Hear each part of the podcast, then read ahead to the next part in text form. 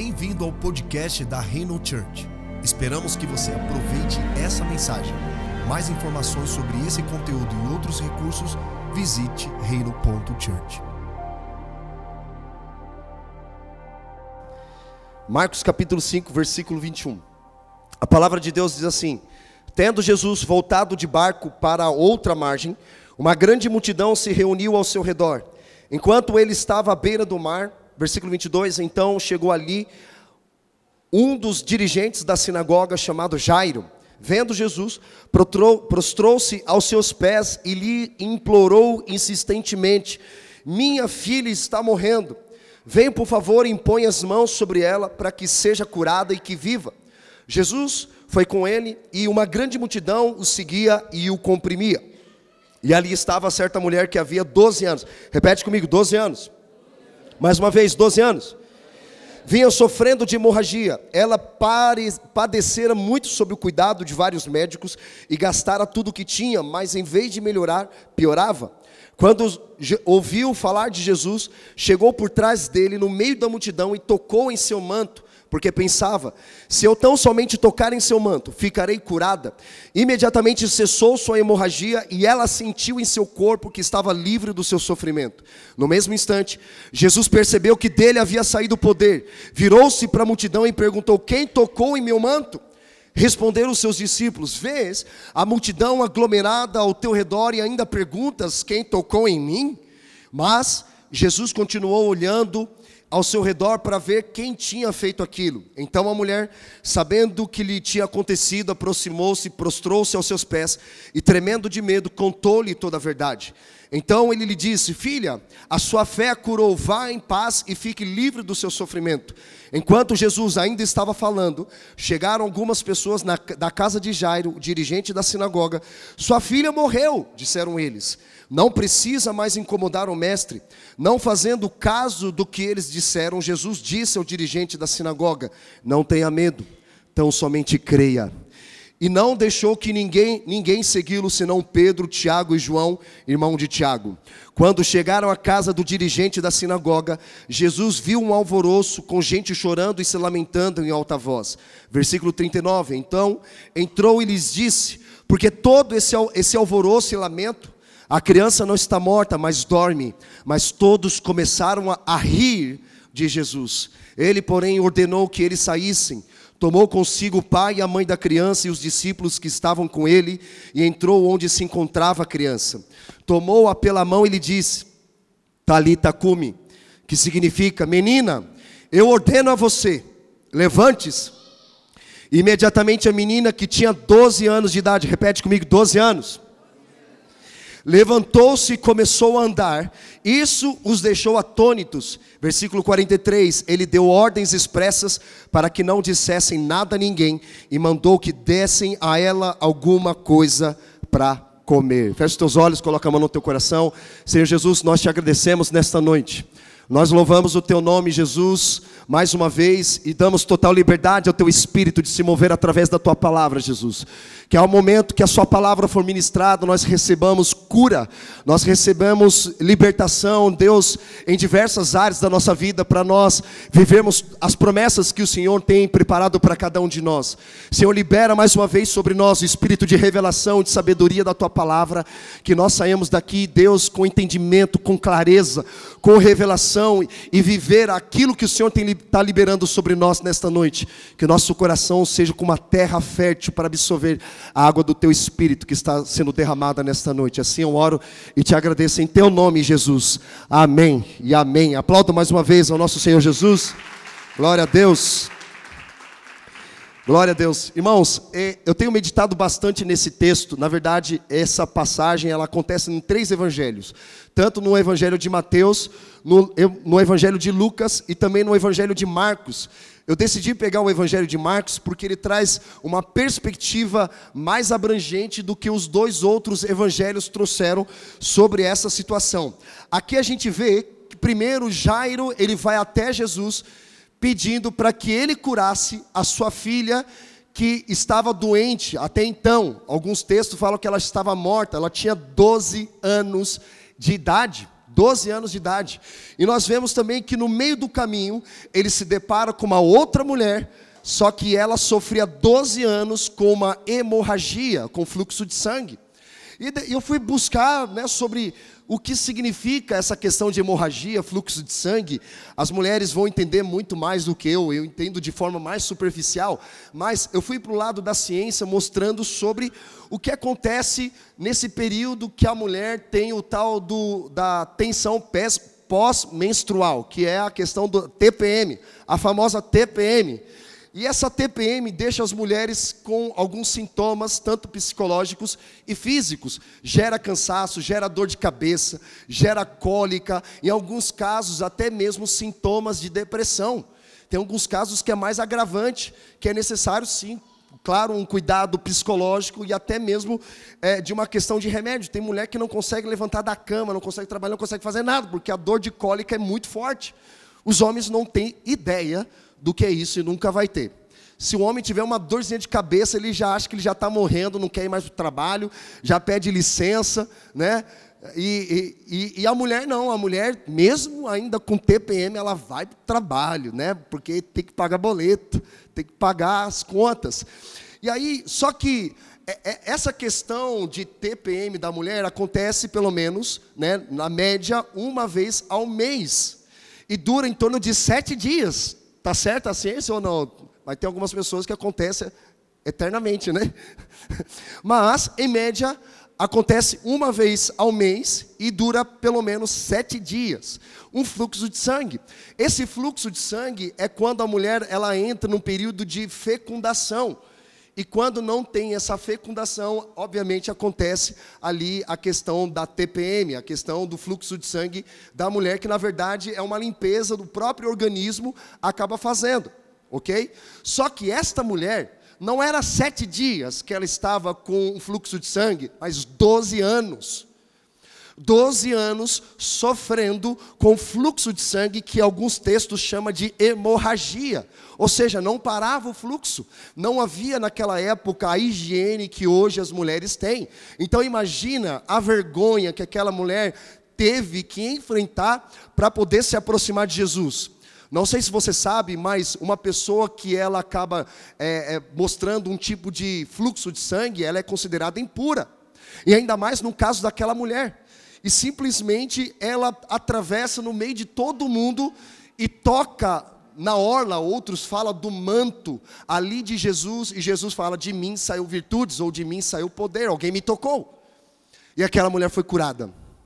Percebe que Jesus estava indo em direção à filha de Jairo, que tinha 12 anos, e no meio do caminho ele cura uma mulher com 12 anos que estava sofrendo com fluxo de sangue. Sabe que esse texto quer nos dizer? Que antes de Deus tocar a próxima geração, Deus primeiro quer tocar e curar a geração atual. Não tem como nós liberarmos a próxima geração se nós homens e mulheres, ou até mesmo casados e pais, não estiverem curados. A gente já ouviu muito sobre isso, que pessoas feridas, elas vão ferir pessoas. E aqui fala de sangue, gente, já esteve perto de pessoas feridas, ela jorra sangue, quem estiver perto dela acaba sendo ferido também gente que, gente que carrega angústia, sofrimento, é, rejeição. Quem estiver perto dessas pessoas, se não tomar cuidado, elas acabam, acabam sendo feridas também. Só que por outro lado, pessoas curadas, elas curam pessoas.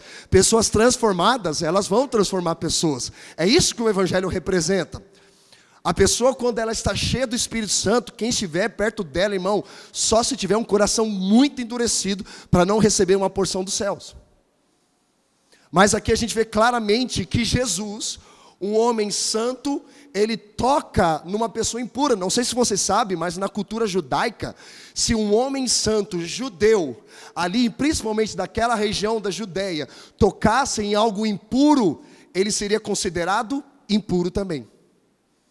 Só que Jesus tinha plena convicção da sua identidade, quem ele era em Deus, que ele não foi contaminado pelo que a mulher carregava, mas ele, pela unção que ele carregava, ele tocou, na, aquela mulher foi tocada, ou melhor, aquela mulher tocou em Jesus, que era santo e foi curada.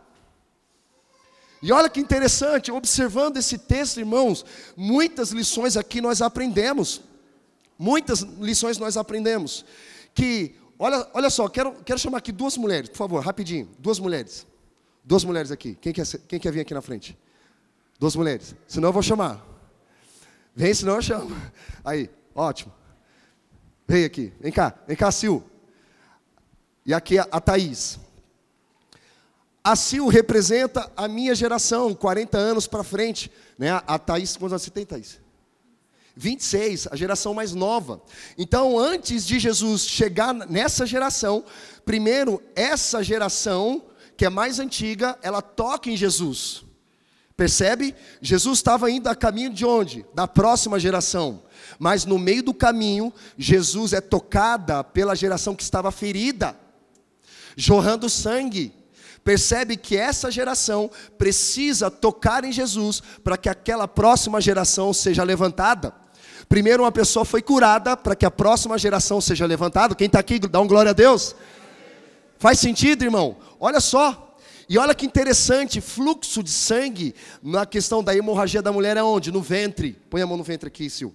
No ventre, ventre simboliza geração de filhos percebe que a próxima geração só será levantada, só será gerada se essa geração que está aqui, com fluxo de sangue jorrando, não está gerando nada, ela simplesmente toca em Jesus, é curada, e aí Jesus vem nessa próxima geração e levanta a próxima geração. Amém, irmãos? Isso é muito poderoso. Obrigado, queridos. Obrigado. Então, isso é muito poderoso, nos ensina coisas muito muito importantes na nossa jornada. É porque assim, a gente vê uma geração que quer ter muito alcance, quer fazer muitas coisas, mas não respeita os processos. Não respeita os processos. E olha que interessante, a gente vê que Jairo, ele era, digamos, um pastor daquela época. Ou seja, um homem que vivia debaixo de uma religião. E uma pessoa que vive debaixo de uma religiosidade não tem intimidade. Porque quando nós falamos de geração, alguém gerando algo no ventre, é, significa que há o quê? Uma intimidade. Agora, quando há um fluxo de sangue, quando há uma hemorragia, não está gerando nada. Por quê? Não há intimidade. É por isso que muitos precisam apelar para a tarde da bênção, o lencinho, o tijolinho, né, o carnezinho e uma série de outras coisas para ser abençoados por Deus. É uma geração que precisa ser curada. Eu não cheguei a pegar muito dessa parte, mas eu ouço histórias, irmãos, que, pessoa, por exemplo, eu tenho barba, tem igrejas que eu não posso pregar porque eu tenho barba. Usos e costumes, que elas levam em consideração mais a tradição do que, na verdade, o evangelho. Sabe qual é o problema do legalismo dentro da igreja? Eles usam tradições, transformam em doutrinas, usando a palavra de Deus. Olha que perigo tradições que eles aprenderam não nas escrituras, mas tradições erradas. Essa, é por isso que quando Jesus vai ensinar sobre adultério, divórcio, falsos testemunhos, sobre ira, sobre oferta, primeiro ele fala: os antigos diziam, mas em verdade vos digo. Os antigos diziam, interpretaram as escrituras de forma errada, mas em verdade vos digo. Então eles sempre destruíam o entendimento errado e levantavam o entendimento novo. Porque quando ele fala, aprendei de mim o meu jugo, que é suave e o meu fardo é leve, essa palavra jugo no original significa é, é, é, interpretação. Ou seja, a gente pode fazer uma interpretação errônea das escrituras e viver debaixo de um legalismo. Por exemplo, os caras falavam o seguinte: olha, ame o seu próximo e odeie, ou melhor, ame o seu amigo e odeie o seu próximo. Olha que absurdo, mas Jesus fala: em verdade vos digo, amem aqueles que te odeiam e orem por aqueles que te perseguem. Então, isso na cabeça daquelas pessoas deu um bug, irmão. Eles começaram a pensar: meu, mas como assim? E só para vocês terem uma ideia, esse negócio de amar, ou melhor, odiar o inimigo surgiu lá no Antigo Testamento, quando o povo de Israel estava saindo do Egito, iam passar por uma terra ah, se não me engano, dos midianitas, e os midianitas impediram o povo de passar por aquele lugar. E aí eles entenderam o seguinte: olha, esse povo não é nosso amigo, eles são inimigos, então todos aqueles que não forem da nossa comunidade, nós vamos tratá-los como inimigos. Só que isso está errado. Deus não falou isso. É por isso que Jesus corrige uma interpretação errada, de, que os caras viviam debaixo de um legalismo, justamente para viver debaixo da graça. A graça não é uma licença para pecar. Liberdade não significa libertinagem, irmão. Nós precisamos evitar dois extremos na nossa jornada. O primeiro é o legalismo, que enfatiza a performance. Eu oro mais do que você, eu jejuo mais do que você, eu vou mais à igreja do que você. Eu não sou como você, porque eu oro, eu dou dízimo. Isso é legalismo. É uma vida baseada em performance, em disciplina. Não foi isso que Jesus ensinou. Não foi à toa por isso que Jesus chamou a atenção do jovem rico porque ele baseava a vida dele em performance. Por outro lado, irmãos, tem aqueles que enfatizam muito o lado é, é, a, hipergraça. O que é hipergraça? O cara enfatiza a graça em detrimento da santidade de Deus, em detrimento da justiça de Deus. Eu sou amado, sou aceito, sou salvo, logo não preciso me santificar, logo não preciso é, ser santo, não preciso ser moralmente bom. São dois extremos, mas o Evangelho não vai tratar de forma superficial como o legalismo, a performance e o relativismo, que as emoções, o cara vai encher a sua emoção, você vai sair daqui, é tipo aquelas pregações coach, sabe? Você é incrível, você é maravilhoso, você pode, você consegue. Aí a galera, é! irmão, se eu te mostrar nas escrituras, você não pode nada. Você não consegue nada, você não é extraordinário. Mas em Cristo você pode. Em Cristo você faz coisas extraordinárias. Em Cristo em Cristo diz que nós somos mais do que vencedores. Então não é sobre nós, mas é sobre o que Cristo faz em nós. Amém, irmãos? Não é a nossa autossuficiência. Eu não posso nada, mas Cristo pode tudo. Então, quando nós entregamos de fato todos os nossos caminhos ao Senhor e confiamos nele, Ele fará. Não sou eu que vou fazer, Ele que vai fazer. Através da minha vida. Eu sou apenas um vaso na mão do, do oleiro. Por exemplo, uma coisa que as pessoas perguntam muito sobre propósito, a gente eu não me canso de falar sobre isso. Por exemplo, estou numa posição de pastor, mas pastor não é o meu propósito, é apenas uma função para cumprir com o meu propósito. É uma ferramenta. Seja lá o que você faz na tua vida, irmão, o que você faz não é o teu propósito, é apenas um meio para você cumprir com o propósito de Deus através da sua vida. Amém? Glória a Deus. Então é esse lugar, quando nós entendemos a nossa jornada, a gente falou já desde o ano passado que existe uma jornada de vida. Primeiro, começa com a origem, quem eu sou, passa, ou melhor, a origem, quem Deus é. Segundo, a minha identidade, quem eu sou. Terceiro, qual é o meu propósito, o que eu devo fazer. Quarto, onde eu estou. E quinto, para onde eu vou, que é o meu destino. Então, quando nós temos essas cinco perguntas com respostas com muita convicção, irmãos, nós vamos ser muitos usados por Deus, muito. Enquanto houver fôlego em nossos pulmões, nós vamos permitir com que o Espírito Santo ministre em nosso coração para a gente liberar a próxima geração. Tenho quatro filhos. Então, assim, eu só posso liberar os meus filhos se de fato eu estiver vivendo debaixo da vontade de Deus. E olha que interessante que muitos passam desapercebidos, irmãos. Presta atenção, vai lá comigo no versículo no versículo 22. Vai lá no versículo 22. Olha o que o texto diz. Então chegou ali um dos dirigentes da sinagoga, chamado Jairo. Vendo Jesus, prostrou-se aos seus pés. Primeiro, ele reconhece ali em Jesus uma autoridade que a religiosidade não tinha. Olha que interessante isso.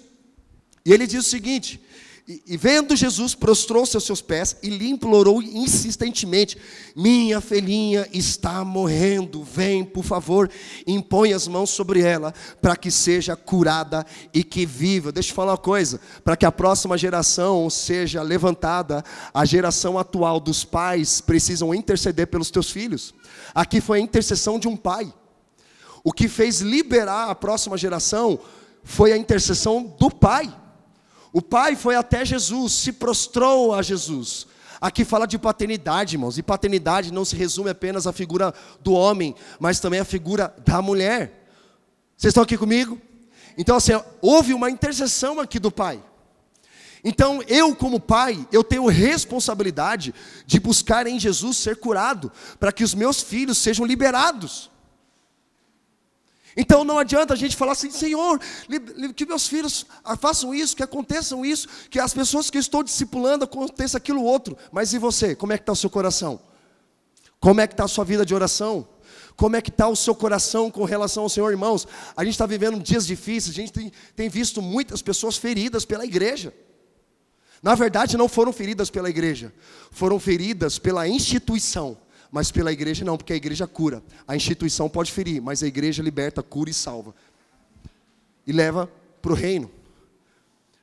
Quem já foi ferido pela igreja aqui? Levanta a mão. A mão, o braço, a perna, tudo. Irmão, todos nós aqui, em algum momento da nossa jornada, fomos feridos ali pela instituição chamada igreja.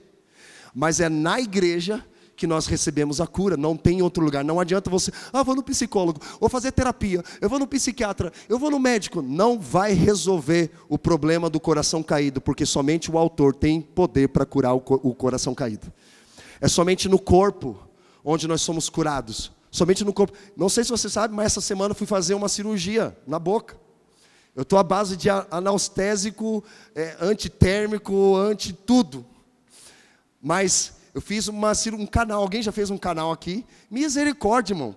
O irmão lá, o dentista, foi dar uma, uma injeção no dente para dar anestesia. A anestesia me doeu. Eu falei, não, para.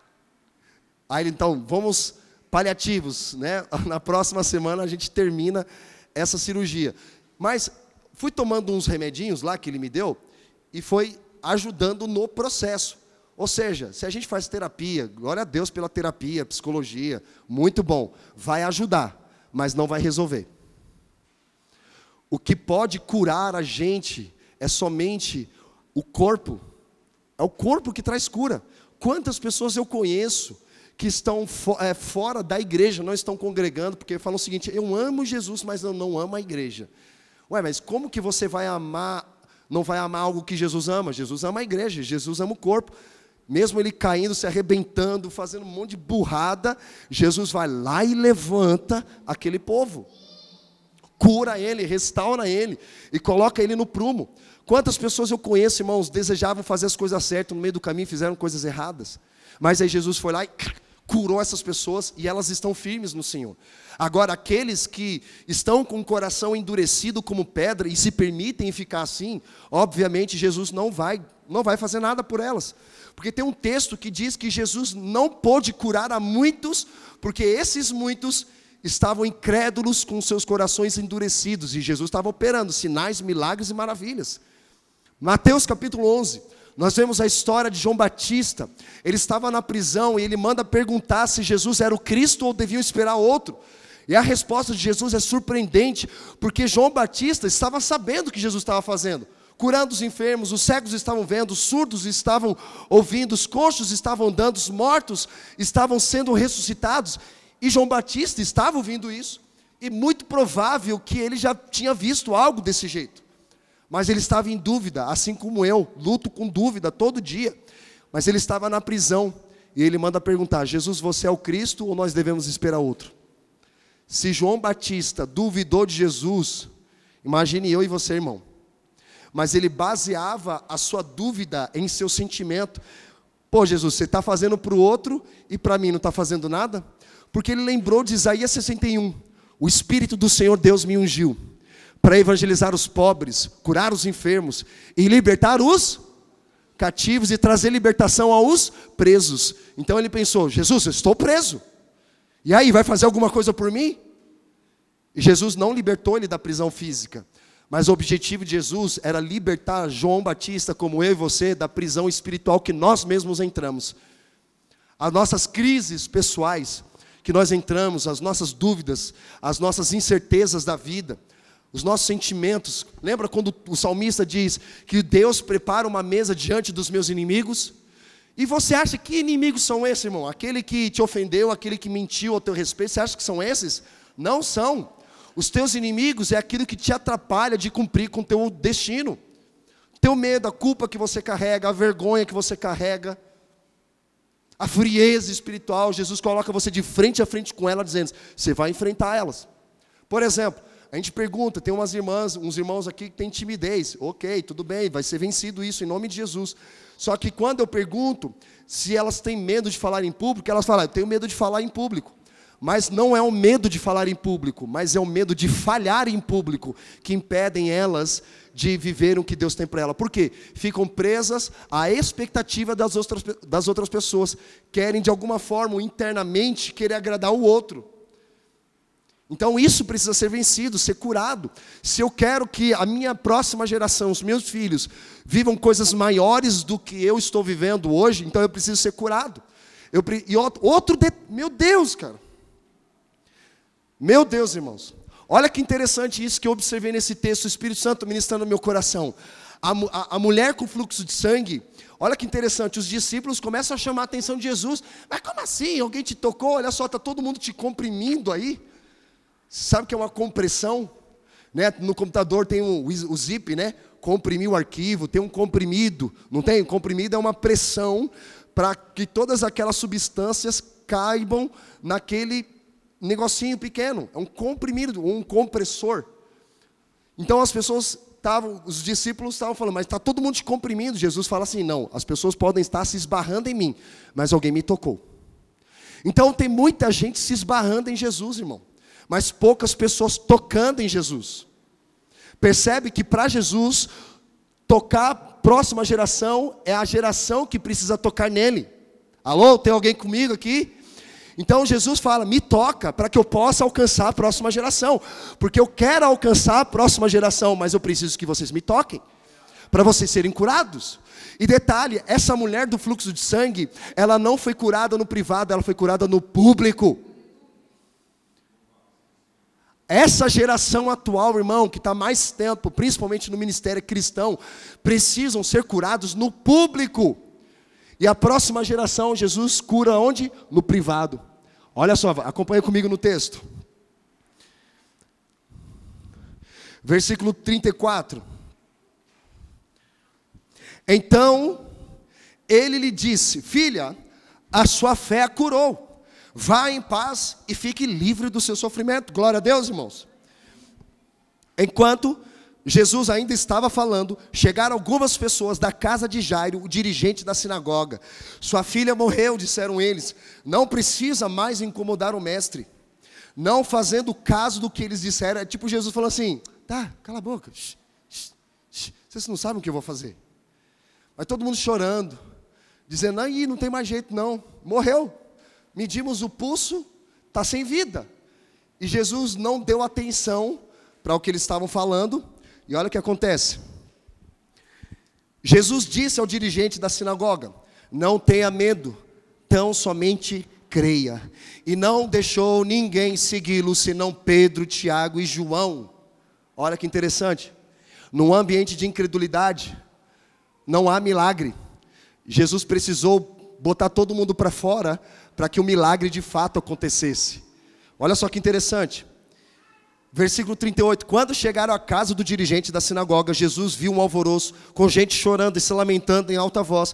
Então entrou e lhes disse: Porque todo esse alvoroço e lamento, a criança não está morta, mas dorme. Mas todos começaram a rir de Jesus. Olha que interessante isso. As pessoas começaram a zombar do milagre. Talvez em alguma jornada da sua vida, você deu risada de um milagre que alguém presenciou, alguém vivenciou, porque não foi com você.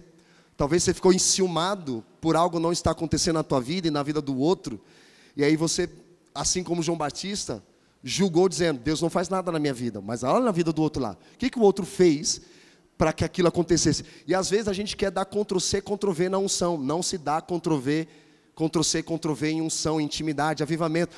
Algumas pessoas foram lá para o avivamento, lá nos Estados Unidos, para ver o que, que tinha, o que estava acontecendo, como é que os caras fizeram. E chegaram lá, eram pessoas simples, comuns, que simplesmente deram espaço para que Deus habitasse no meio deles. Não tinha nada fora do normal, irmão, nada, nada. Era simples, as pessoas ficaram impactadas e disseram: Meu Deus, não tem nada de extraordinário. É só um cara com violão, uma pessoa, umas pessoas cantando e simplesmente as pessoas ali era como se elas estivessem com um imã, irmão. Elas não conseguiam sair de lá. Tamanha era a presença de Deus naquele lugar. Porque a presença de Deus estava sendo honrada naquele lugar. Percebe? Então, assim, não existe, não tem como a gente dar Ctrl C, Ctrl V na unção de Deus, na intimidade. A, a, intimidade ela é gerada no lugar secreto. Não tem como, até mesmo a gente transferir intimidade para alguém. Eu não, eu não curto mais muito aqueles negócios de transferência de unção, irmão. Eu, eu, eu, eu tenho uma dificuldade. Porque a unção ela é adquirida no lugar secreto. O máximo que pode acontecer é você encorajar o outro através da sua vida, a outra sair impactada, ok, pode dar até o nome de transferência de unção, mas intimidade não tem como você transferir. Não tem como, porque intimidade é lugar secreto, você tem que entrar no teu quarto, fechar a tua porta e buscar o pai que está em secreto. E em secreto ele o vê e te recompensará, irmão. Mas nada vai acontecer se você não tiver essa intencionalidade. Não adianta eu falar aqui para você mas você precisa experimentar. E falando sobre experiência, eu vi algo muito, muito forte de um pastor querido. Ele falou sobre a diferença de duas pessoas que existem na nossa vida. Alguém gosta de café aqui? Quem gosta de café? Eu só não gosto de café como eu amo café. Existem dois tipos de pessoas: as que gostam de café e as que amam café. As que gostam do café, elas gostam da experiência que o café proporciona, né? Que deixa você ligado, né? Deixa você cheio de energia, né? Tem pessoas que tomam café gelado, café frio, café passado, café esquentado e toma café porque ela gosta do café. Ela gosta dos benefícios do café. Mas tem aquela outra pessoa que ela ama café. Ela conhece um tipo de café pelo cheiro. Ela conhece, ela estuda sobre café. Da mesma forma é assim com Deus, irmãos. Tem muitas pessoas que querem só os benefícios de Deus, querem só a experiência com Deus, querem só a bênção, a prosperidade, a vitória de Deus, mas não querem amar Deus de fato. Porque ela sabe que amar a Deus de fato vai exigir uma palavra que muitos de nós corremos, que é renúncia. É renúncia, literalmente renúncia. Porque não é sobre o que nós gostamos de fazer, mas é sobre o que Deus quer que a gente faça, debaixo da palavra de Deus. Amém, irmãos? Glória a Deus. Vocês estão aqui? Vocês estão aqui, irmãos? Então a, gente vê aqui que era uma pessoa que ela estava desesperada pela presença. Jairo havia intercedido pela sua filha, ele orou, prostrou diante de Jesus. É, era um sinal dizendo: Deus, eu não quero, Jesus, eu não quero apenas experiência, porque eu sei que o Senhor tem poder para fazer a minha filha voltar à vida. Então ele intercede e simplesmente no meio do caminho Jesus cura uma mulher com fluxo de sangue, 12 anos, 12 representa governo. 12 representa um tipo de pessoa madura na vida, irmão. Foi para isso que nós fomos chamados. A nossa identidade, quem nós somos em Deus, nos leva ao que? A governo, a governar sobre todas as coisas, não sobre todas as pessoas. O problema é que a natureza caída, ela vai querer usar as pessoas para obter as coisas. Mas quem exerce o governo debaixo de uma identidade de filho e tem um pai que ama, ele vai usar as coisas para servir as pessoas. Amém? Esse, isso é a prosperidade do reino. A prosperidade do reino nos leva ao governo. E ali exatamente o que Jesus estava querendo fazer, curar uma geração para que elas assumissem o governo para liberar a próxima geração. Esses dias eu vi um vídeo de uma, de uma jovenzinha, devia ter uns 13 anos de idade, falando sobre um negócio sobre iPhone. Para você ter um, X, é um 14, você tem que passar pelo 11. 13 anos de idade. Aí eu fiz um comentário, o pessoal começou a viralizar lá. Eu falei, gente, nenhum momento a pessoa falou de Jesus é uma adolescente, nada contra os adolescentes, glória a Deus pelos adolescentes. Jesus, ele ensinou os líderes religiosos com 12 anos de idade lá no templo, quem lembra disso? Mas ele começou o ministério com 30. Então tem muita gente querendo ensinar aquilo que nunca viveu, que muita gente querendo exercer autoridade sobre pessoas de algo que ela nunca experimentaram, não tem nem convicto aquilo. Então, por exemplo, o irmão querido aí falou sobre uma, uma artista famosa que estava três anos atrás liderando um, um, evento grande em São Paulo, e aí três anos depois estava lá no carnaval. Eu fiquei observando, até então eu achei, falei, pô, legal se posicionar, mas quem foi que deu púlpito para ela, quando não estava preparada? Eu fiquei pensando nisso. Ou seja, colocou pessoas fora do tempo.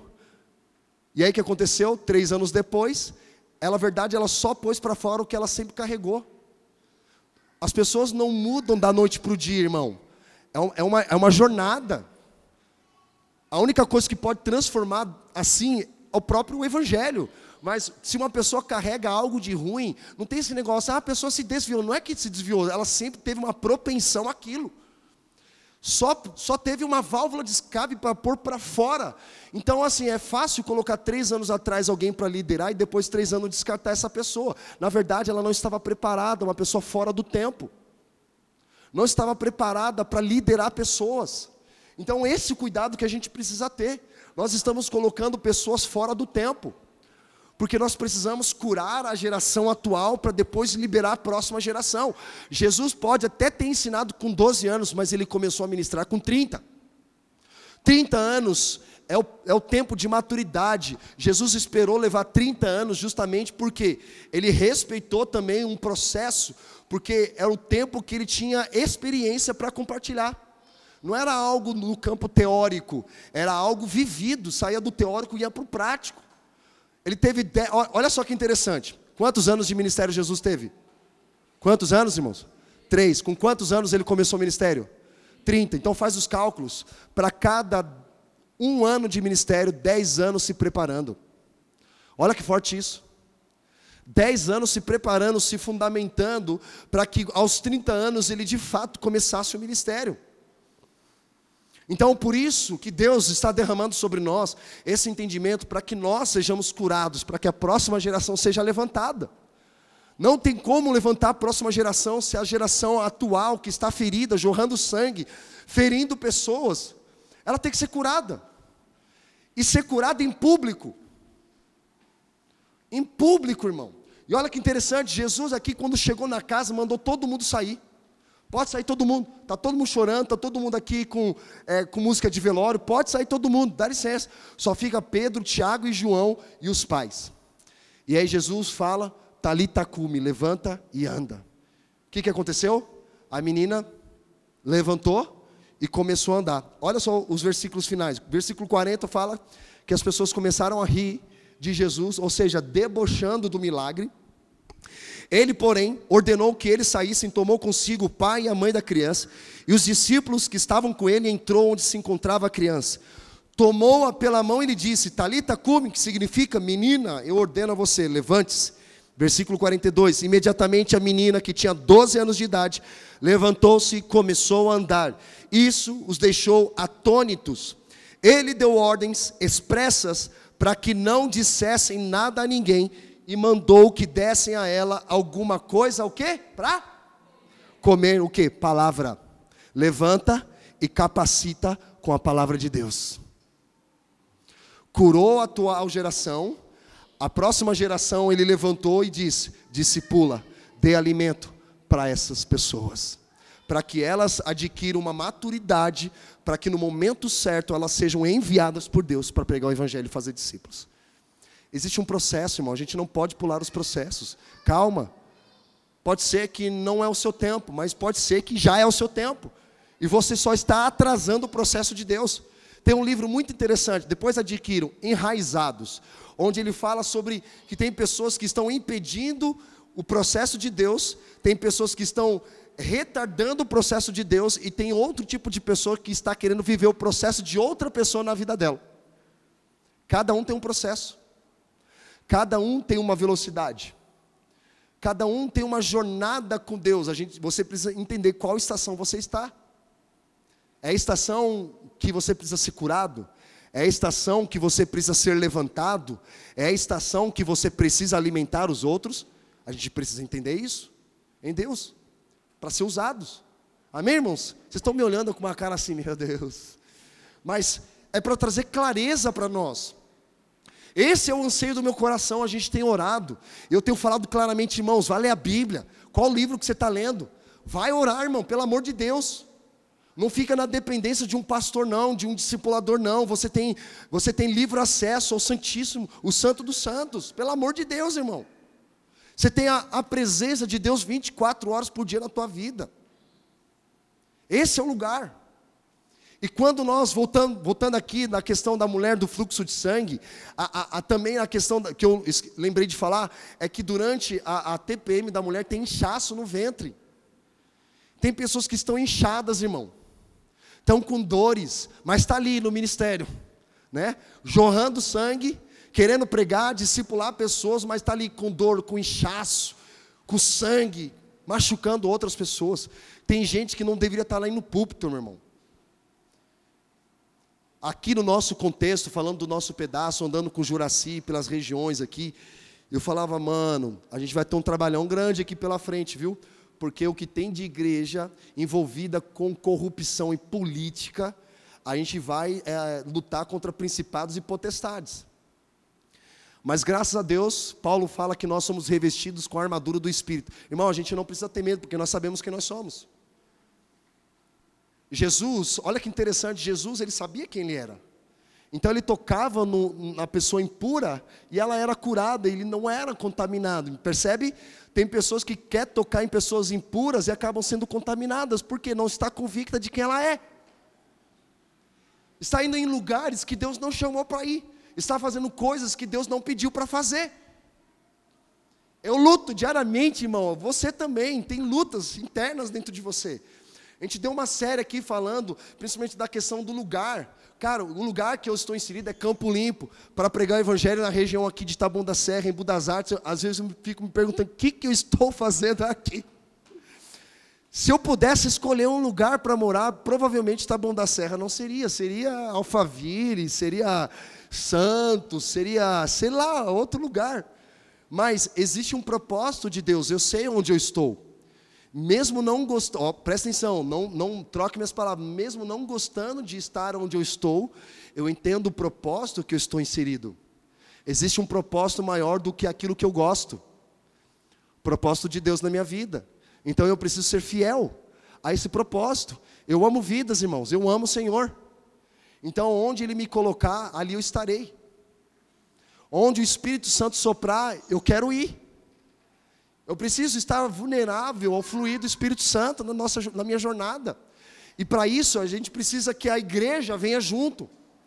A igreja de Jesus acompanhe esse mover de Deus. Amém, irmãos? Então aqui Jesus ele cura a próxima geração aonde? No privado. Olha que interessante isso. Quantos pastores, líderes, pessoas que estão fazendo a obra de Deus precisam ser curadas no público, irmão? Precisa confessar pecado para ser curado. Quantas pessoas que pecam no público e querem confessar pecado no privado? Não, irmão. A gente tem responsabilidade. É um temor muito grande vir aqui na frente, pegar um microfone e falar algumas coisas para você. Eu tenho um temor em relação a isso. Se eu não for enviado pela minha casa, eu não teria nem legitimidade para estar aqui. Então é um processo de cura ao longo da nossa jornada.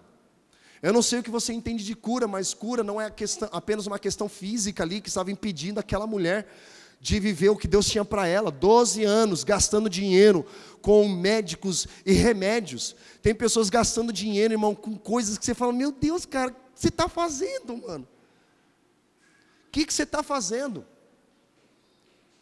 Por exemplo, eu particularmente, eu não tenho, eu não teria coragem de comprar um tênis de 900 reais. Eu não teria coragem, porque para mim não faz sentido.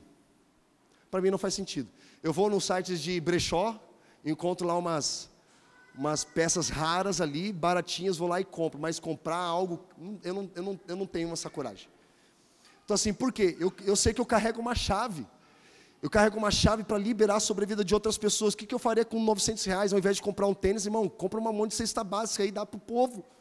Está liberando o céu sobre ela.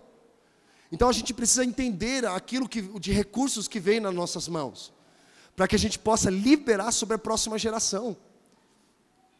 Tem pessoas dentro da igreja que foram feridas pela igreja, que vê uma pessoa, uma posição de autoridade, vê como uma fonte de dor e não como uma fonte de bênção. Eu tive péssimos líderes. Tinha um líder, irmão, que era meu discipulador. Hoje ele faz parte de uma seita, de um falso profeta lá do Quênia. Eu choro, falei, meu, que, que loucura, cara, que você entrou. E o cara queria que eu entrasse na seita. Olha que bizarro. Não, porque ele é o, o Elias que vi. Falei, amigo do céu, Elias? O Elias já veio, meu amigo. Veio no espírito de Elias, era João Batista. Bizarro, irmão, as pessoas estão se entregando a fábulas, a, a, a, heresias, coisas absurdas. Eu tive péssimos líderes, mas eu olho para esses caras e vejo que em algum momento eles foram bênção na minha vida. Então eu não posso olhar para eles com um olhar de, re, de repulso, eu olho com um olhar de indignação. Eu falo, cara, onde você se enfiou, meu amigo? De alguma forma, eles contribuíram para aquilo que eu não deveria fazer. Eu já sei o que eu não devo fazer. Me, me mostrou o que eu não devo fazer na minha jornada. Mas a palavra de Deus, junto com outras pessoas maduras e saudáveis no Evangelho, foram me direcionando aonde de fato eu deveria estar. Numa posição de pessoa curada para curar outras pessoas. Jesus, eu quero te tocar, quero ser curado da minha hemorragia. Eu estou jorrando sangue, estou machucando pessoas, mas eu sei que eu não fui chamado para isso, eu preciso ser curado. E no ventre, lugar de geração, irmão. Geração, ventre é o lugar onde Deus gera as coisas. E quando fala da mulher, está falando de gerar filhos. Sabe, Isaías diz que tem pessoas que estão tendo dores de parto, estão gerando algo, mas quando está prestes a, a, a dar a luz, deu vento. Abortou aquilo que Deus estava gerando dentro delas. Nós já passamos por dois abortos, a Érica, espontâneos. É triste, é horrível, tem que fazer curetagem. Alguém, alguma outra mulher já passou por isso? Não, é horrível. É horrível, é uma dor absurda, aí tem que fazer sucção, é um processo invasivo, e assim, é dolorido, chato, mas tem pessoas abortando projetos de Deus, visão de Deus dentro delas. Por quê? Muitas dessas pessoas querem suprir as suas próprias paixões, viver os seus próprios sonhos, seus próprios projetos, mas não é o meu sonho, o meu projeto, o meu propósito, mas o propósito, o sonho, a visão de Deus, irmão, na minha vida na nossa vida. É para esse lugar que nós devemos olhar. Amém, irmãos? Assim como nós mostramos aqui das duas mulheres que veio aqui na frente, Deus quer tocar todas as gerações, irmão. Uma ele quer curar e a outra ele quer levantar. Em qual posição você está? Na minha posição eu falo, Senhor, eu quero ser curado, porque eu sei que o Senhor me levantou. Mas no, no, meio do caminho eu fui curado, fui ferido, mas eu sei que à medida que eu toco no Senhor eu sou curado e sou transformado de glória em glória para me tornar cada vez mais semelhante e parecido com Jesus, irmão. O mesmo coração, o mesmo pensamento, o mesmo andar, o mesmo falar, o mesmo sentir. É para esse lugar que eu quero ir. E é para esse lugar que Jesus está, está, está nos levando, você e eu, para estarmos debaixo dessa nuvem profética de cura, de libertação, de envio. Amém, irmãos? Eu quero estar nesse lugar. E Deus está nos chamando nessa noite para entrarmos nesse ambiente de cura, de libertação, para que a próxima geração seja mais poderosa do que a nossa. Nós temos a responsabilidade, nós vivemos cantando, Senhor, nós nos tornamos responsáveis e a chama não vai se apagar, Senhor. Eu sou responsável, Deus, estou aqui, faça em mim o que o Senhor quer. Sou um vaso nas tuas mãos, Senhor. Usa-me para ser ousado no teu evangelho. É esse lugar, irmão. Quem quer viver isso que Deus tem? Eu quero, irmão. Feche os teus olhos, vamos orar. Jesus, nós te agradecemos, Senhor, nesta noite. Muito obrigado, Senhor, pelas palavras que têm sido liberadas sobre as nossas vidas, para que nós possamos fluir em espírito e em verdade. Jesus, eu oro neste momento, se houver alguma pessoa aqui, Deus, que precisa de cura, que neste momento, Deus, que ela possa tocar em Ti, que ela possa tocar na Tua presença, Senhor e que ela seja transformada de glória em glória. Que esse sangue, Deus, que está sendo jorrado através da vida dessa pessoa que está ferindo pessoas ao redor dela, neste momento que ela seja curada, esse sangue seja estancado em nome de Jesus. Que cada filho e filha aqui nesta noite, Senhor, foram chamados para curar e não para ferir. Levante uma geração com unção de cura, Jesus. Levante uma geração que, que está gerando algo dentro do seu ventre, para que possa gerar filhos e filhas espirituais, filhos e filhos naturais, Senhor. Eu queria que você colocasse a mão agora no seu ventre. Jesus, eu oro neste momento, para que, que o Senhor comece a gerar, gerar algo em nosso ventre espiritual, Senhor. Se sonhos, projetos foram abortados, que o Senhor mesmo tem colocado sobre cada um deles, Deus, eu oro, Pai, para que essa geração, gestação chegue até o fim, Senhor. Que essa gestação seja saudável, Que essa gestação, Senhor, ela possa gerar cura sobre as pessoas que estão ao nosso redor, Jesus. Eu oro, Deus, para que toda infertilidade agora, em nome de Jesus, cesse. Eu oro, Jesus, por ventres férteis, em nome de Jesus. Aqueles que não conseguiam gerar algo em Deus, que neste momento possam gerar algo no Senhor, em nome de Jesus. Jesus, eu oro para que todo o sangue que estava escorrendo, fluindo, Deus, sejam estancados, que todas as feridas sejam transformadas em cicatrizes. Que haja uma unção de cura, Senhor, neste lugar, uma unção de liberdade neste lugar, para que o teu reino possa fluir, fluir mais e mais, Jesus. Senhor, eu oro para que tudo aquilo que esteja impedindo com que o teu povo possa fluir e liberar, Deus, sobre a próxima geração seja curado em nome de Jesus. Em nome de Jesus. Em nome de Jesus. Em nome de Jesus. Em nome de Jesus. Fica com os teus olhos fechados ainda. Eu queria que você levantasse a sua mão se você precisa de cura. Alguém da igreja vai, vai até você, vai orar por você.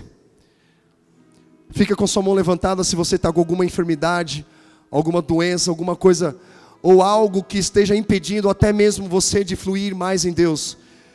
Quero chamar o pessoal da igreja, por gentileza, fiquem de pé o pessoal da igreja, principalmente a liderança. Pessoal da liderança da igreja, por gentileza, vai até essas pessoas, começa a orar por elas. Fica com sua mão levantada. Fica com sua mão levantada em nome de Jesus.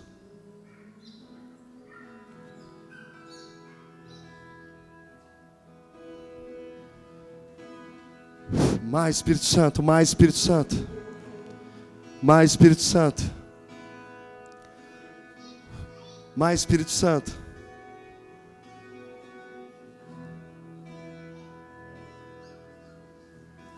Comece a orar, comece a orar. Pessoal da igreja, impõe as mãos sobre essas pessoas, comece a orar por elas em nome de Jesus. Comece a liberar sobre elas uma unção de cura. Começa a orar sobre elas com unção de restauração. Começa a profetizar restauração sobre elas em nome de Jesus. Mais Espírito Santo, mais Espírito Santo, flua, flua mais, mais, mais, mais. Mais Espírito Santo. Mais Espírito Santo, flua, flua.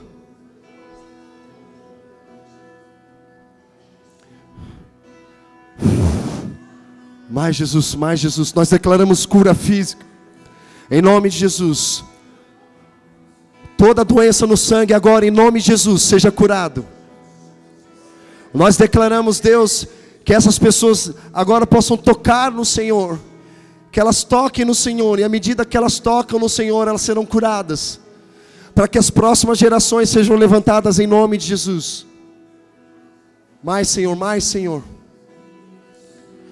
Levante, Jesus, pais e mães intercessores, que estarão orando e profetizando sobre os seus filhos, e que eles se levantarão, Senhor, e que eles alimentarão essa próxima geração.